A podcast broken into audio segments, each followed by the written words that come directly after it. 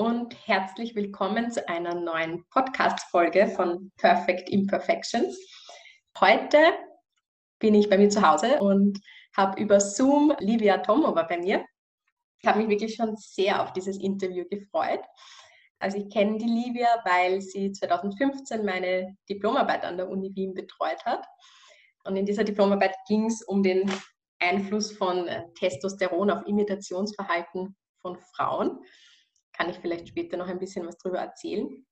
Aber ich finde es auf jeden Fall total spannend, dass ich dich heute interviewen kann, weil ich mir jetzt mal jemanden aus der Forschung sozusagen bei mir habe und ich das einen wunderschönen Link finde zwischen Psychologie im Alltag und Psychologie in der Forschung. Magst du dich vielleicht mal kurz vorstellen, Livia, einfach beschreiben, was du machst und was deine Aufgaben im Forschungsalltag sind? Ja, gerne. Ja, danke mal für die Einladung. Also ich, ich bin ein, ein Research Fellow, also ich bin auf der Uni und arbeite im Forschungsbereich, also quasi, das ist mir so ein bisschen zwischen Student und Professor. Mache aber auch Lehre mittlerweile, was, was mir auch recht viel Spaß macht. Im Moment bin ich auf der Uni Cambridge im Psychologie-Department. Davor war ich jetzt sehr lange in den USA, in Boston und ich habe aber in Wien mein Doktorat und ähm, Magister auch in Psychologie. Genau. Was war jetzt die Frage, sorry? ja, genau, das passt schon so, ja, nach deinem Werdegang. Ja. Ähm, genau, also ich habe eh, ich, ich wusste ja schon, was du machst, also zumindest was du damals gemacht hast, wie du mich betreut hast und habe jetzt vor dem Interview noch einmal recherchiert, was du in den letzten Jahren so gemacht hast und das ist natürlich total spannend. Also das war ja damals schon, dass du mit den USA schon in Kontakt warst oder dann gegen, meiner, gegen Ende meiner Diplomarbeit warst du dann schon dort. Du warst ja am MIT, richtig? Mhm, genau. Genau. Magst du da vielleicht einfach ein bisschen was darüber erzählen, wie es dich dorthin verschlagen hat, sozusagen, oder auch wie das einfach so abläuft, wenn man ein Doktorat macht und wie das bei dir so war, ob das dein Wunsch war, ans MIT zu gehen oder ob dir angeboten wurde und du es dann angenommen hast oder wie das war. Mhm. Also es gibt eigentlich viele Regeln, wenn man ein Doktorat macht. Man kann sich sehr viel selber aussuchen und bei mir war es dann so, dass es möglich war. Also ich habe mich beworben für ein Stipendium, was ich dann auch gekriegt habe und da kriegt man, also das ist von, vom Staat Österreich, kriegt man ein Jahr finanziert, dass man ins Ausland geht. Oder ich glaube, es geht auch kürzer. Das habe ich halt gekriegt und ursprünglich eigentlich wollte ich nach Deutschland gehen was ich dann schon auch gemacht habe, aber dann, wie ich erfahren habe, dass ich das Stipendium gekriegt habe, hat dann der Professor, zu dem ich gehen wollte in Deutschland, gesagt, dass er die Uni wechseln will und dass es nicht wirklich auszahlt, wenn ich ein ganzes Jahr komme. Ja, am Anfang war ich ein bisschen geknickt deswegen, aber dann war halt die Idee, na gut, jetzt habe ich halt die Finanzierung für ein Jahr und die Finanzierung war auch relativ flexibel und wir haben halt auch gesagt, ich kann auch woanders hingehen.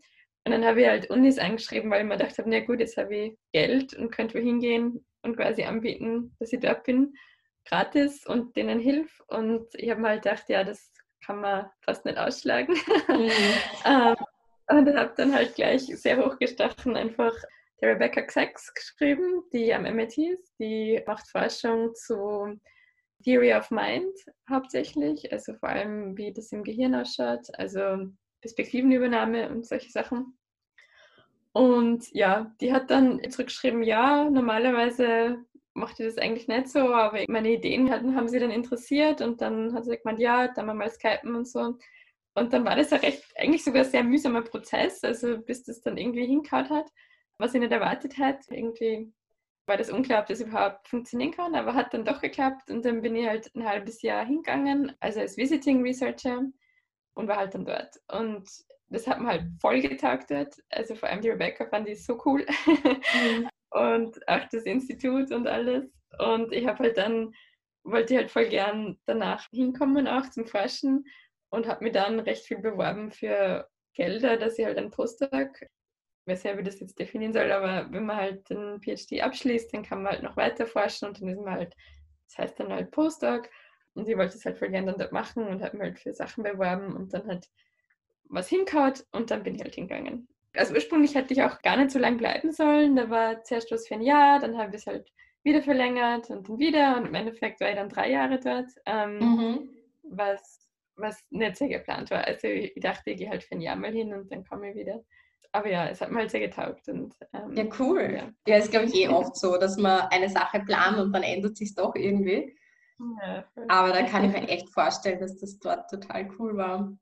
Was war so euer Forschungsschwerpunkt, woran ihr da dann gearbeitet habt? Mhm. Begonnen haben wir ähm, mit Stress. Also das war mein Thema von meiner PhD, also von meiner Doktorat. Ich habe mal angeschaut, wie sich Stress auf Sozialverhalten auswirkt. Und am Anfang, wie halt am MIT war, habe ich halt auch dazu geforscht. Da haben wir auch eine Studie gemacht, die wir auch abgeschlossen haben. Und wie ich dann wiedergekommen bin, halt als Postdoc, dann war es ein bisschen unklar, was wir dann machen und ob ich das Thema weitermache.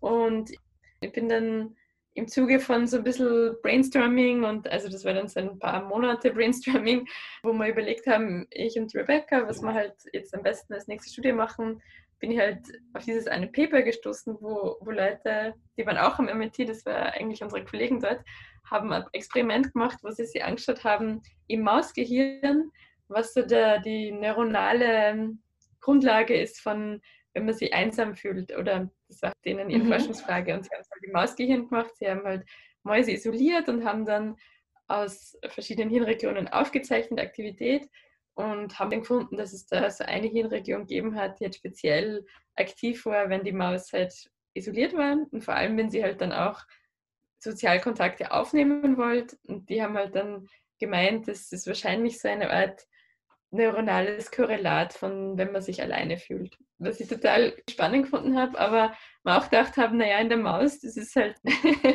was soll das heißen? Dann war halt die Idee, naja, könnte man sowas in einem beim Menschen machen, könnte man so ein Experiment machen. Und am Anfang, mehr so als Witzidee, haben wir das so ein bisschen ähm, uns hin und her überlegt, weil wir es eigentlich nicht so wirklich ernst genommen haben, weil wir uns gedacht haben, okay, das, das ist viel zu absurd. naja, im Endeffekt haben wir es halt dann gemacht, das war die Conclusion. und dann auch gemeinsam mit den Tierforschern, was mir jetzt sehr, sehr gefreut hat, weil das ist halt auch was, was ich, was ich so ein bisschen in der Forschung schade finde, dass das sehr getrennt ist. Also vor allem in dem Bereich, von wo ich bin, halt, also Hirnforschung mehr, da sind die Forscher, die halt im Tiergehirn was machen und die, die beim Menschen tun, sie nicht stark überschneiden, was immer schade ist, weil man, finde ich, halt viel spannendere Forschung machen kann, wenn man das mischt. Und das hat mich sehr gefreut, dass wir das dann mit denen gemeinsam machen konnten. Wie habt ihr das dann gemacht, dass ihr die Leute isoliert habt?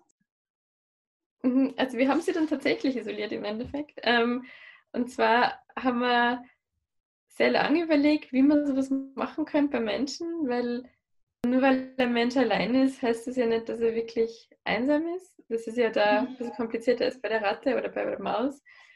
Und da gibt es auch Forschung dazu, dass das anscheinend auch nicht wirklich stark überlappt. Also Leute, die objektiv sehr viel Zeit alleine verbringen, sind nicht unbedingt einsamer als solche, die sehr viel von Menschen umgeben sind. Also das scheint halt wirklich eher zwei verschiedene Dinge zu sein. Und dann haben wir halt recht gewusst, wie wir das machen sollen. Und dann haben wir sehr lange rumprobiert und pilotiert.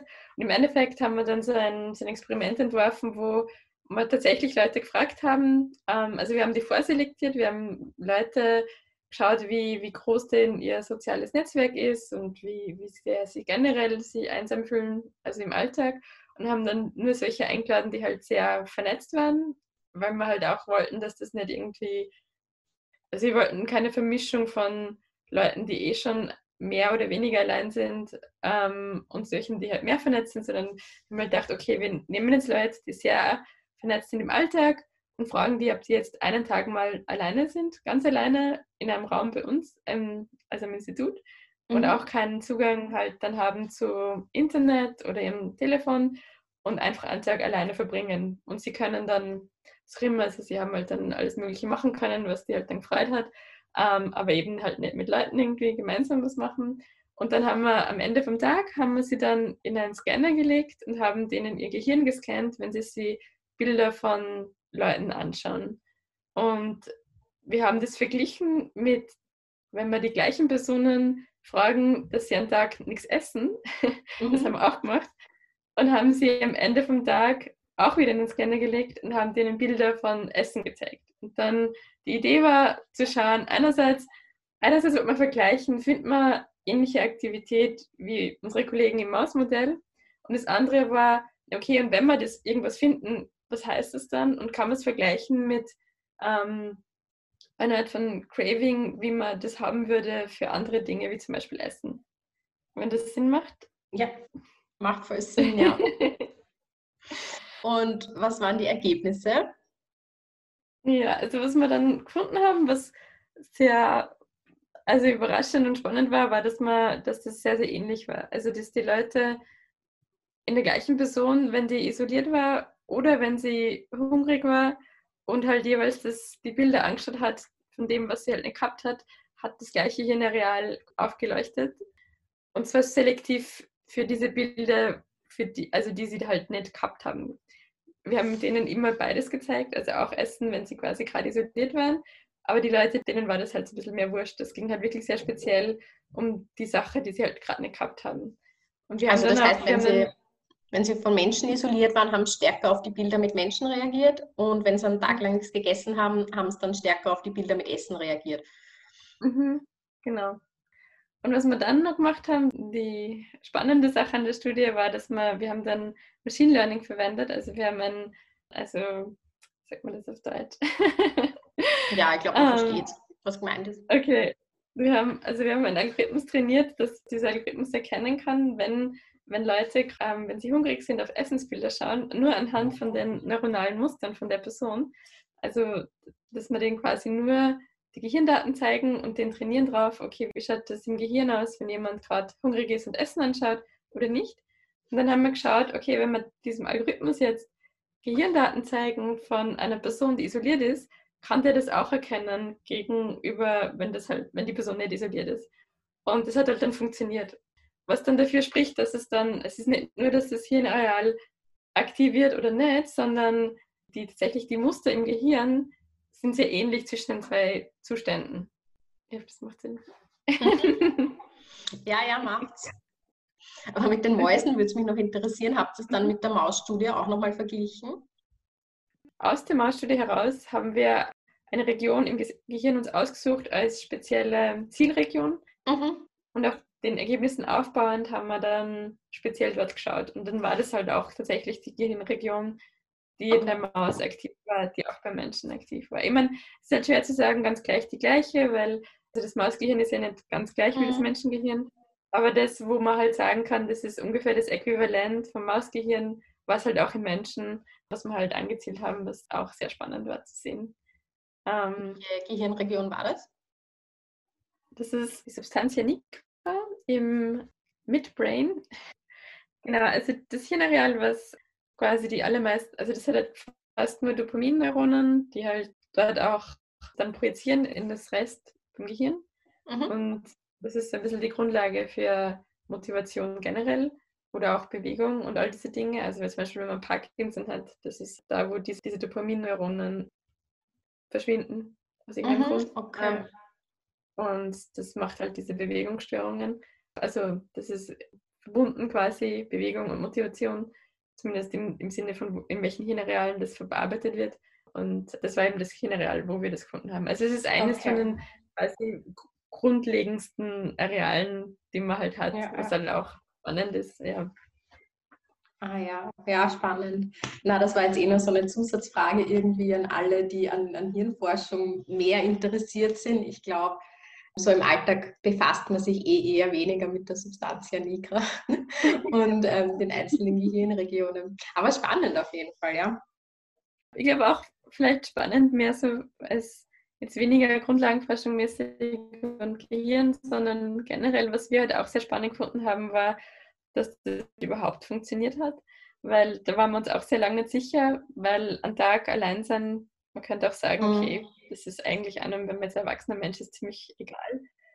Aber eben die Leute waren zehn Stunden allein und was wir halt schon gefunden haben, war, okay, also bei fast allen Personen hat das bewirkt, dass sie dann schon auch subjektiv sie einsamer gefühlt haben und auch gesagt haben, sie wollen mehr Sozialkontakt jetzt und halt auch im Gehirn quasi hat dieses Gehirnareal aufgeleuchtet. Was schon sehr faszinierend war, das so zu finden, weil es, finde ich, auch dafür spricht, wie wichtig Sozialkontakt halt auch ist für Menschen. Also wenn wenn ein Tag, ein Tag, wo du halt allein bist, schon sehr ähnliche Effekte hat, wie wenn man den ganzen Tag nichts essen wird, jetzt in diesen Hirnregionen. Das heißt halt auch, man ist sehr sensibel für diese für soziale Interaktionen. Ja, zeigt halt wieder, dass wir Menschen einfach soziale Wesen sind. Absolut, ja. Das muss ja eh alles dann von der Ethikkommission vorher geprüft werden und so weiter, dass das zugelassen wird. Kannst du da ein bisschen generell vielleicht ja. erzählen, wie psychologische Forschung abläuft? Weil ich glaube, das ist vielleicht ganz interessant, weil Psychologie ist ja jedem ein Begriff oder so auch ähm, die Alltagspsychologie einfach, wo man sich denkt, ja, das, das weiß man ja oder das ist ja logisch. Ähm, aber die Psychologie als Wissenschaft ist ja tatsächlich eben eine Wissenschaft und das, was wir als Psychologen im Alltag dann auch anwenden, kommt ja eben von den wissenschaftlichen Ergebnissen her. Das heißt, wenn wir jetzt zum Beispiel bei jemandem, der Depression hat, in der Behandlung bestimmte Techniken anwenden, dann wenden wir das ja nicht an, weil es nett klingt oder weil man das Gefühl hat, das ist logisch, dass es helfen muss, sondern wir wenden es ja dann deshalb an, ähm, weil es eben bei in der Forschung rausgekommen ist, dass es einfach tatsächlich Effekte hat, dass das tatsächlich wirkt. Ähm, kannst du vielleicht so ein bisschen mhm. ganz generell erzählen, wie das so in der psychologischen Forschung abläuft? Mhm. Es ist ein bisschen schwer generell zu sagen, wie psychologische Forschung abläuft, weil es halt ein sehr weites Feld ist, weil, weil auch die Psychologie generell einfach sehr weit ist. Also wenn man jetzt Psychologie studiert, dann gibt es halt Leute, die machen komplett andere Dinge als andere. Ich habe mich jetzt speziell in, in meiner Forschung also auf die Hirnforschung spezialisiert, was halt jetzt auch ein Teilbereich von psychologischer Forschung ist. Wir verwenden auch bildgebende Methoden, wo man halt aufzeichnen, was im Gehirn sich tut, wenn Leute irgendwas machen, was anders ist, wie wenn man jetzt Patienten hat zum Beispiel. Ich meine, man kann auch Patienten haben, wo man das Gehirn aufzeichnet, aber es gibt halt auch viele Studien, wo man Verhalten von Leuten sich anschaut. Und mein Bereich ist die Schnittstelle fast. Also wir, mir interessiert jetzt nicht nur das Gehirn, sondern schon auch das Verhalten oder das Erleben von den Leuten. Und das macht man halt dann so, dass, also meistens überlegt man sich halt eine Forschungsfrage, die einen interessiert. Und dann tut man Literatur recherchieren, ob jemand dazu schon irgendwas gemacht hat. Und je nachdem, wenn nicht, hoffentlich, dann was heutzutage halt wieder jetzt gerade sehr wichtig ist eigentlich oder immer mehr wichtiger wird, ist, dass halt auch diese Methoden, wie man das macht, das ist dieses Schlagwort Open Research oder Open Science, dass man auch alles registriert vorhat, die Hypothesen aufschreibt und öffentlich macht. Also das ist halt eher so ein bisschen eine neuere Entwicklung in der psychologischen Forschung, aber ich würde sagen mittlerweile schon auch ähm, sehr Standard. Ja, und dann würde man halt, also Ethikantrag, über das haben wir gerade gekriegt, genau, auch machen. Also vor allem, wenn man Studien macht, wo man Experimente macht und Leute zum Beispiel irgendwelche Emotionen von Leuten speziell anschauen will und manchmal sind das halt auch negative Emotionen und dann Experimente, dann wo Leute in Situationen kommen, die halt auch nicht immer nur positiv sind, aber man kann halt natürlich nicht einfach so irgendwas machen. Es gibt immer Ethikkommissionen, die sich das halt anschaut und die dann oft auch wollen, dass man Protokolle ändert. Also das war auch bei uns damals eben, wie wir die Isolationsstudie gemacht haben, wir hatten uns eh sehr lang schon im Vorfeld überlegt, wie wir das jetzt gut machen und jetzt auch so, dass die Leute halt auch, dass es denen auch gut geht und dass die sich jetzt nicht irgendwie schlecht fühlen offensichtlich. Und dann haben wir das halt besprochen, welche, welche Dinge davon speziell wichtig sind und haben dann auch ein paar Sachen geändert. Genau, und dann macht mal Experimente und erhebt Daten. Ich fand gerade diesen ethischen Aspekt oder ja, bei unserer Studie mit der Isolation fand ich halt auch sehr spannend im Sinne von, wie die Leute damit umgehen, wenn man halt sie einlädt zum Experiment und dann ihnen sagt, okay, Teil davon ist, dass man halt jetzt wirklich einen Tag allein ist und wie die das erleben. Und es war dann auch irgendwie cool zu sehen, dass die dann das selber halt auch als sehr spannende Sache erlebt haben und halt so ein bisschen auch sich selber beobachten wollten dabei, wie es ihnen dabei geht. Also ganz viele haben halt gemeint, sie, sie sind schon so neugierig, wie das dann ist und so. Und das fand ich halt auch spannend, das dann mit denen gemeinsam zu machen. Und dann haben wir halt auch überlegt, okay, wie können sie denn dann den Tag verbringen, dass ihnen nicht langweilig ist, weil das war ja auch nicht das Ziel. Und was sie dann mitbringen können und so. Und das fand ich halt auch irgendwie schön zu sehen, dass die Leute selber so begeistert dabei waren über die Studie und dann auch schauen wollten, wie es ihnen halt dann gehen würde. Ja. Ja, es ist vielleicht so ein bisschen Selbsterfahrung auch. Also ich glaube, es zieht vielleicht eh mhm. viele dazu hin, ähm, bei so Studien mal mitzumachen, weil, weil es einfach viele Leute interessiert, mehr über sich selber zu erfahren. Mhm. Ja, ich finde es auch äh, sehr interessant bei der Studie, dass es eben um Isolation und Einsamkeit geht, was ja gerade in 2020 das Thema eigentlich ist. Habt ihr da vielleicht auch bestimmte also Unterschiede einfach herausgefunden? Gibt es zum Beispiel Altersgruppen, die eher angeben, sich einsamer zu fühlen als andere? Ich habe nämlich ein bisschen recherchiert, eben vor unserem Interview auch, und ähm, da habe ich zum Beispiel gelesen, dass, dass man ja eher so annehmen würde, dass das ältere Leute sind, die sich eher einsam fühlen, aber dass das eigentlich eher, ich glaube, so im Bereich Mitte 20 viele auch sind, oder? Ja, also genau, das ist ähm, die intuitive Idee, die die meisten Leute haben, dass es eher ältere Leute sind, weil die halt auch oft, sagen wir mal, objektiv viel mehr Zeit allein verbringen. Aber da ist wieder das, dass das halt nicht unbedingt zusammenhängt, wie sie Leute dann auch fühlen. Und was, was also Forschung gefunden hat, jetzt sind wir, aber andere Forschung mit Fragebogenstudien, sehr groß angelegte, dass es eigentlich die Altersgruppe zwischen 16 und 24 ist, die sehr hohe Einsamkeit berichtet, also auch schon vor jetzt mhm. Covid mhm. und ähm, Isolation. Und es ist nicht so ganz klar, warum oder was das halt auch macht mit diesen Leuten.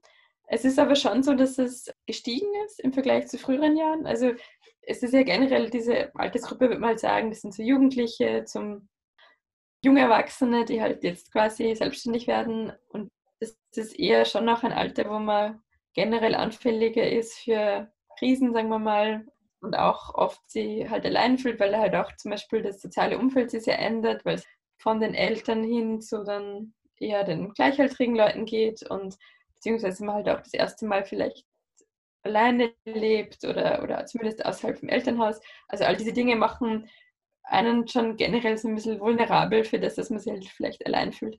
Und das ist auch was, was schon auch generell beobachtet wird, aber zusätzlich, wenn man sich die letzten 30, 40 Jahre anschaut, hat man gesehen, dass das einen Anstieg gibt, dass die Leute, also die, speziell diese Altersgruppe, mehr und mehr einsam ist. Und das mhm. ist nicht so ganz klar, warum das so ist oder was das macht. Und also das ist auch speziell ein Forschungsschwerpunkt, der mich jetzt für meine nächste Forschung sehr interessiert.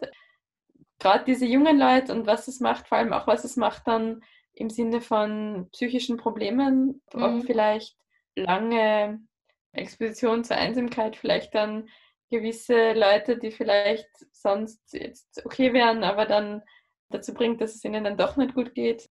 Beziehungsweise wenn, was es dann für Probleme konkret macht, das wissen wir eigentlich gar nicht. Es gibt auch kaum Studien eigentlich dazu. Also die meisten sind so Korrelationsstudien, wo man halt einfach schaut, okay, jetzt jemand, der berichtet, er ist einsam, okay, wie ist die Person so gerade?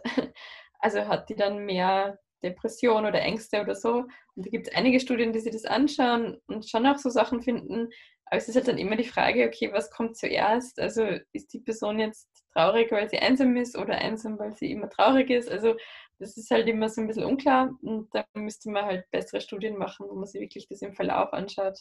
Genau, und so arbeiten wir jetzt gerade, beziehungsweise auch, dass wir halt schauen, ob es im Gehirn Marker gibt, die halt zeigen, welche oder ja, wer anfälliger ist, ähm, dass er halt ähm, dann auch psychische Probleme entwickelt, wenn, ja. wenn die Person dann alleine ist. Ist halt auch nicht klar. Also es gibt ja auch Leute, die sind schon auch also subjektiv einsam und haben trotzdem keine psychischen Probleme und dann andere, denen geht es sehr, sehr schlecht. Und es ist halt auch nicht so ganz klar, wo da der Unterschied ist. Das sind so die Fragen, die, die mich sehr interessieren, halt auch jetzt als, als nächsten Schritt. Was ich auch sehr spannend finde, ist jetzt im Zeitalter von digitalen Medien, was das halt auch macht. Also das ist halt, gerade jetzt mit, mit Covid sieht man es ja auch, dass sehr viele Leute jetzt online interagieren und es gibt dann aber auch immer wieder so, so Warnungen, ja, Facebook, das macht uns alles süchtig und das ist alles schlecht. Es ist aber nicht, überhaupt nicht klar, jetzt auch von der Forschung, was jetzt eigentlich wirklich stimmt. Ist es jetzt was, wo man halt auch mit Leuten integrieren kann, wenn es halt sonst nicht geht? Oder ist es schon eher was, was man eigentlich jetzt nicht so viel machen sollte? Ja, genau, so Fragen. Ja, meine, meine Hypothese dazu wäre ja, dass es wahrscheinlich eben auf die Art ankommt, wie man es verwendet mhm. und auf die Dosis. Also mhm. wenn man jetzt zum Beispiel sehr vielen Accounts folgt auf Instagram oder auf ähm, Facebook mit vielen Menschen befreundet ist, die halt primär ihre Highlights posten und zeigen. Und wer postet schon gerne seine Nicht-Highlights? dann ja, da kann ich mir schon vorstellen, dass es wahrscheinlich negative Effekte hat. Es gibt aber auch sehr viele Accounts, wo man einfach ein Verbundenheitsgefühl entwickelt oder wo man sich einfach gut fühlt, wenn man sich anschaut. Also ich denke, das ist so der Punkt. Fühle ich mich gut bei diesen Inhalten, dann ist es wahrscheinlich ein Account, wo es Sinn macht, dass ich dem folge. Ist es ein Account, wo ich mich regelmäßig schlecht fühle, wenn ich drauf schaue, dann macht es wahrscheinlich nicht so viel Sinn. Ja, das, also weiß man jetzt auch nur ganz wenig. Eine Sache, die jetzt nicht nur, welche Accounts man jetzt anschaut, sondern was so ein bisschen in der Forschung schon gezeigt wurde, ist, dass es halt auch viel darum geht, wie man es verwendet. Also wenn man jetzt nur Accounts anschaut, so wie man die mag, hat es eher negativere Effekte, wie wenn man tatsächlich mit Leuten kommuniziert, also über Chat oder, oder redet oder das eher so aktive Kommunikation scheint halt eher positivere Effekte zu haben. Und wenn man halt jetzt nur Sachen anschaut, haben Forscher eher negative Effekte gefunden.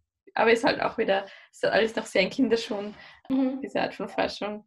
Also weiß man jetzt auch noch nicht viel dazu. Ja. Ja, ich kann mir vorstellen, dass das nach diesem Jahr dann auch äh, steigt, einfach die Forschungen dazu. Ja, ich finde es schön, dass man es auch ansprechen kann und dass man irgendwie, dass wir so offen auch über so Themen jetzt wie Einsamkeit sprechen können, weil ich denke, äh, gerade dadurch, dass das so in den Vordergrund gerückt ist, ähm, 2020, also meine Vermutung wäre ja, oder es ist mir zumindest so aufgefallen, dass das in den Medien einfach jetzt offener auch darüber gesprochen werden kann und dass das viele Menschen betrifft und prinzipiell einfach jeden betreffen kann, also psychische Probleme oder ähm, Gefühle von Einsamkeit oder Isolation oder vielleicht in Richtung depressive Verstimmung, dass das einfach unter den unter Anführungszeichen richtigen Bedingungen halt jeden treffen kann, sowas.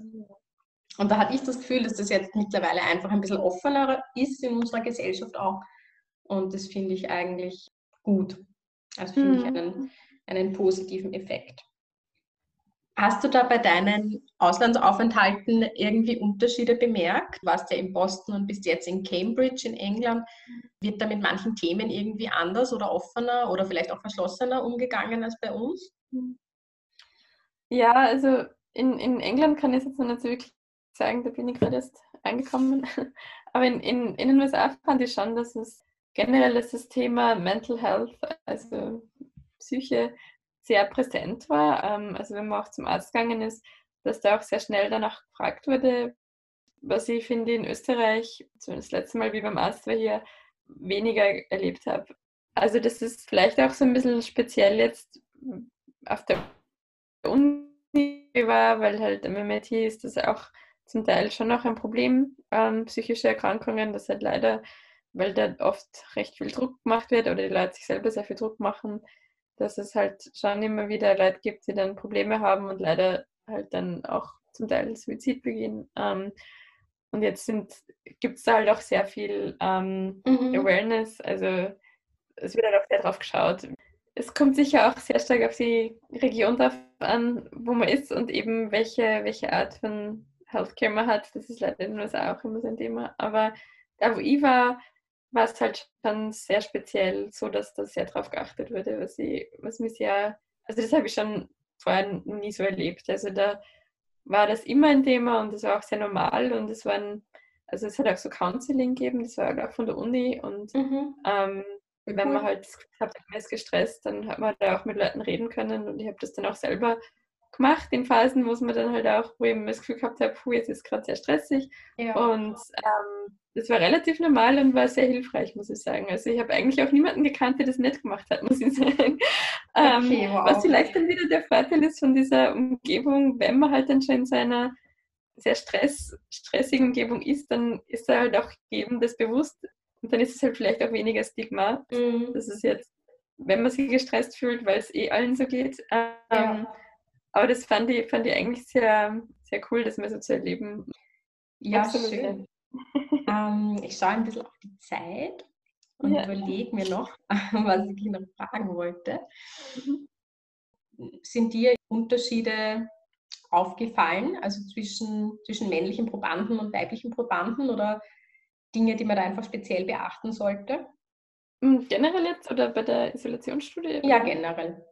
Ah, okay. Mhm ja, ich meine, es kommt immer sehr stark darauf an, was man sich halt genau anschaut, weil es, es gibt natürlich Sachen, da spielt das Geschlecht eine große Rolle. Also gerade bei Hormonforschung, es gibt, glaube ich, kaum was, was so unterschiedlich ist zwischen Männern und Frauen tatsächlich als die hormonellen Grundbedingungen. Und da gibt es halt riesen Geschlechterunterschiede. Ähm, wenn man sich dann andere Dinge anschaut, also jetzt Gedächtnis oder so Sachen, mehr so kognitive Variablen, ist es oft jetzt weniger ähm, mhm. ein Thema. Habe halt auch, also auch verschieden wieder in manchen Studien haben wir große Geschlechterunterschiede gefunden, vor allem bei den Stressstudien, was halt auch wieder mit den Hormonen viel zusammenhängt, weil eben Cortisol ausgeschüttet wird und das interagiert dann anders mit Testosteron, als es mit Östrogen interagiert, aber dann die Effekte dann eben komplett oder nicht komplett, aber zum Teil schon sehr unterschiedlich sind. Also wir haben eine Studie gehabt, da haben wir wirklich gegensätzliche Effekte gefunden bei Männern Frauen mhm. ähm, nach Stress. Aber andere Studien, da ist es halt dann auch weniger ein Thema. Also gerade zum Beispiel bei der letzten Studie eben, mit, äh, wo wir Leute isoliert haben, haben wir Männer und Frauen gemeinsam getestet und wir haben halt auch keine Unterschiede da gefunden. Das Einzige, was ein bisschen schwieriger war oder was ein Unterschied war, was uns aufgefallen ist, war, dass dann die Männer ein bisschen schwieriger zu rekrutieren waren, nachdem wir eben uns angeschaut haben, wie das soziale Netzwerk ist und nur die Leute nehmen wollten, die halt sehr vernetzt sind, ähm, ist uns aufgefallen, dass halt tendenziell eher Frauen besser vernetzt sind als Männer. Mhm. Leider. Also leider für die Männer, denke ich. Ja, das war halt ein, ein, eine Sache, die uns aufgefallen ist, wo wir dann ein bisschen uns mehr bemühen haben müssen, dass wir auch Männer finden, die dann okay. Nein, interessant, ja. Na, was mir noch dazu einfällt, ähm, also von, von Büchern einfach, die ich gelesen habe. Ähm, da gibt es ein Buch von äh, Dr. Emily Nagoski, das heißt äh, Komm wie du willst oder Come as you are, eben im Originaltitel. Und sie beschreibt eben in dem Buch auch, dass also Forschung über Sexualität, dass das einfach lange Zeit wirklich an, an Männern einfach angelehnt war und auf Männer ausgerichtet war. Und dass die Forschung zum, zum weiblichen Körper und zur weiblichen Sexualität dass das vergleichsweise halt ein junges Forschungsfeld ist und dass da oft einfach auch mal angenommen wurde, weil bestimmte Ergebnisse für Männer rauskommen, dass das halt jetzt für Frauen ganz genauso gilt. Und dass da einfach eben auch wichtig ist zu schauen, wie ist es eben dann tatsächlich, also dass man es nicht einfach so übertragen kann, sondern dass es da einfach wirklich Unterschiede gibt. Kennen wir, spannend. Jana, ich hätte noch, könnte irgendwie noch ewig mit dir weiterreden, aber ich glaube, ähm, wir sind jetzt bei einer Dreiviertelstunde ganz, ganz gut dabei. Ja, dann. Ja, sehr, sehr lustig. Ähm, auch sehr interessant. Vielen, vielen Dank. Ja, und dein, dein Name steht eh beim Podcast dabei. Ich denke mir, wenn sich jemand gern anschauen möchte, also deine Papers, was du veröffentlicht hast oder auch in mhm. welchen Zeitungsartikeln deine Forschung erwähnt wurde, das sieht man eigentlich eh ganz gut äh, auf, mhm. auf deiner Seite vom MIT, wenn man einfach bei Google das eingibt. Dann Dankeschön, dass du dich fürs Interview zur Verfügung gestellt hast. Ja, gerne. Hat mich gefreut. Thank